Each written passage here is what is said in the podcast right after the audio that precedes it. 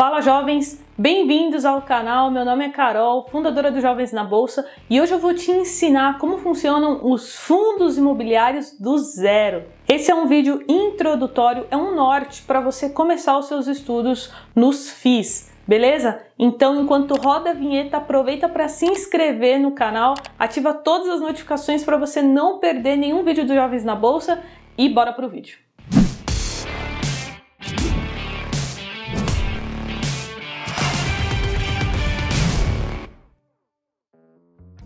E se você quer aprender comigo todos os dias, é só me seguir no Instagram, carolfrs. Inclusive, eu postei a minha carteira de fundos imobiliários que vem batendo a rentabilidade de diversas carteiras recomendadas de FIIs de corretoras e bancos. Então, não deixa de me acompanhar por lá. E se você quer fazer parte dos alunos dos Jovens na Bolsa, tem um link aqui embaixo para você se inscrever para a próxima turma do curso Investindo do Zero. Então vamos lá para o conteúdo. O que são fundos imobiliários? Ele é representado pela sigla FI e é formado por um grupo de investidores com o objetivo de aplicar recursos em diversos tipos de investimentos imobiliários. E a soma de todos os recursos compõe o patrimônio que é dividido em cotas. Então, quando você for investir em fundos imobiliários, você se torna um cotista.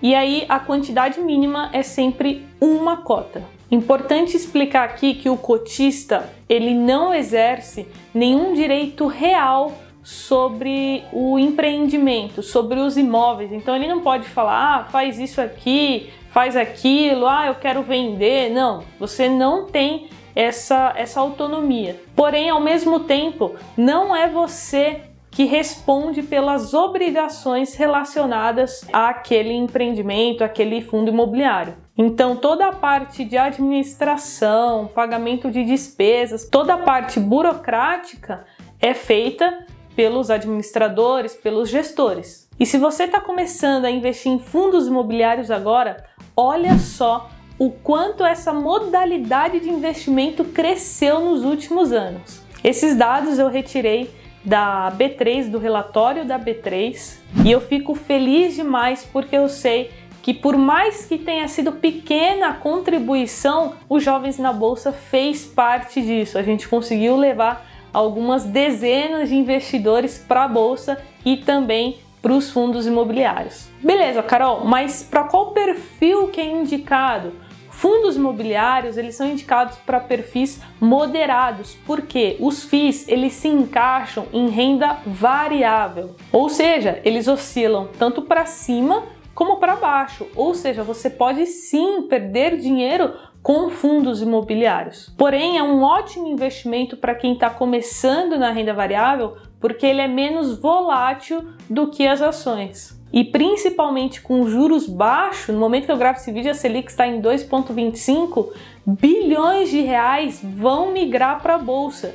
Uma parte né, para ações e outra parte para fundos imobiliários. Então é um mercado que tem tudo para crescer. Então eu já falei aqui o que é um fundo imobiliário, o crescimento dessa modalidade nos últimos anos, para quem é indicado e agora eu vou falar como que a gente encontra as informações para fazer estudos e análises. Você pode acessar um site que é bem completo, tem várias informações sobre diversos fundos, que é o Funds Explorer. E só deixar claro aqui que eu não estou sendo patrocinada pelo site. E outra opção também é entrar diretamente no site de RI, para quem não sabe, RI relação com investidores das empresas. Então você entrando lá, você tem acesso a todos os relatórios trimestrais, todas as informações, fatos relevantes do fundo imobiliário. Beleza, Carol, tô gostando. Como que eu faço para investir em fundos imobiliários? Os FIIs a gente compra através do Home Broker, que é uma plataforma de negociação. Então você faz a compra e a venda em segundos. É só você ter uma conta numa corretora, abrir o Home Broker, digitar o código, que são sempre quatro letras e dois números. Por exemplo, KNRI 11, XPML 11, ALZR 11. O final é sempre 11. Dessa forma, você compra a quantidade de cotas que você quiser, o mínimo é uma, e quando você quiser vender as suas cotas, é o mesmo procedimento. É por isso que eu gosto muito de fundos imobiliários, porque é muito prático e muito rápido, não tem aquela burocracia de imóveis onde muitas vezes as pessoas demoram um, dois, três, seis meses para vender o imóvel e acaba ficando com o dinheiro preso por meses. E como a gente ganha dinheiro com fundos imobiliários? Existem duas formas. A primeira forma é o ganho de capital. Vou dar um exemplo prático aqui com a minha carteira de FIIs. Eu abri no aplicativo TradeMap e vou mostrar para vocês como está o ganho de capital dos meus fundos imobiliários. Olha só. Dá para ver que eu estou ganhando em quase todos os meus FIIs menos nos fundos de shoppings por conta da pandemia do coronavírus. E se a gente olhar aqui embaixo, vocês vão ver que o fundo BBPO11 eu já estou tendo uma valorização de 20% do capital. Então, essa é uma forma de ganhar dinheiro com fundos imobiliários e a outra é através dos dividendos, dos proventos, porque esses fundos imobiliários, todos esses que eu tenho, eles distribuem proventos mensais, ou seja, todo mês pinga dinheiro na minha conta. E outra notícia boa é que esses dividendos eles já são isentos de imposto de renda. E antes que eu me esqueça, como funciona a tributação, né, o imposto de renda? Como eu disse, os dividendos não são tributados, eles são isentos. Porém, no ganho de capital, sim. Lembra que eu mostrei para vocês que eu estou com uma valorização de 20%? Caso eu venda essas cotas, o governo pega uma fatia de 20% do lucro. Ou seja, quando eu vender as minhas cotas, eu preciso emitir uma DARF e pagar o imposto. E se você está gostando desse vídeo, não esquece de deixar o seu like. O canal Jovens na Bolsa ainda é muito pequeno, a gente tem só 2 mil inscritos, então o seu like vai me ajudar demais. E agora vamos para a parte dos segmentos de fundos imobiliários. Eles são divididos basicamente em quatro categorias: fundos de tijolo, fundos de papel, fundo de fundos e os fundos de desenvolvimento. O fundo de tijolo ele investe em ativos reais, ou seja, imóveis mesmo. E por conta disso, os principais riscos são enchentes,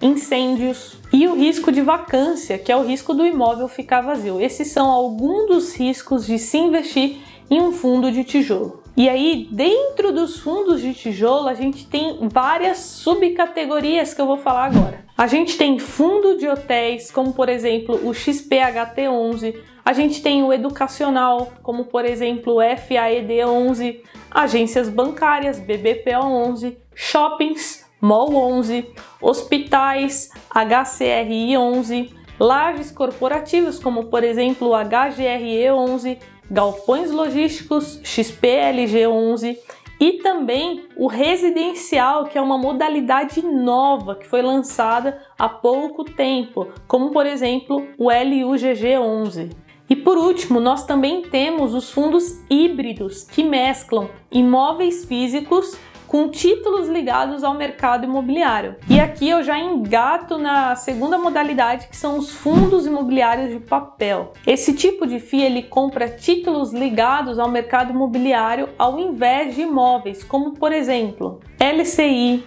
CRI, LH, FIDIC e esses tipos de investimentos que compõem a carteira do FII, eles estão expostos ao risco de crédito, também conhecido como risco de default, que é o risco do calote. Então é muito importante quando você for investir em fundos de papéis ou em fundos de tijolo, procurar FIIs que são bem diversificados, porque assim você dilui o seu risco. E agora vamos para os FOFs.